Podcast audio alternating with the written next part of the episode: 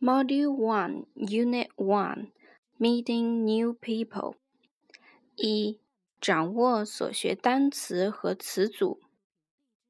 Number，数字。Eleven，十一。Twelve，十二。Thirteen，十三。Fourteen，十四。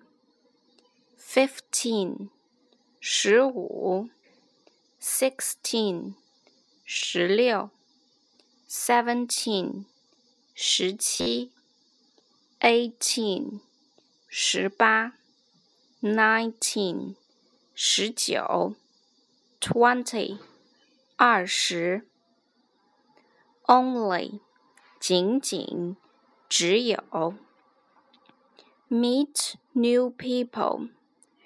遇到新人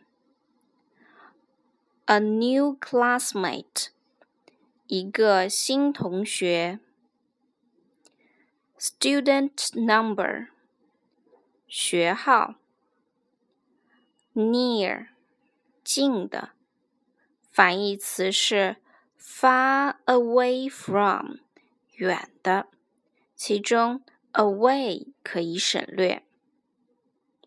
Walk to school 等于 go to school on foot，步行去学校。Play football well，打篮球打得好。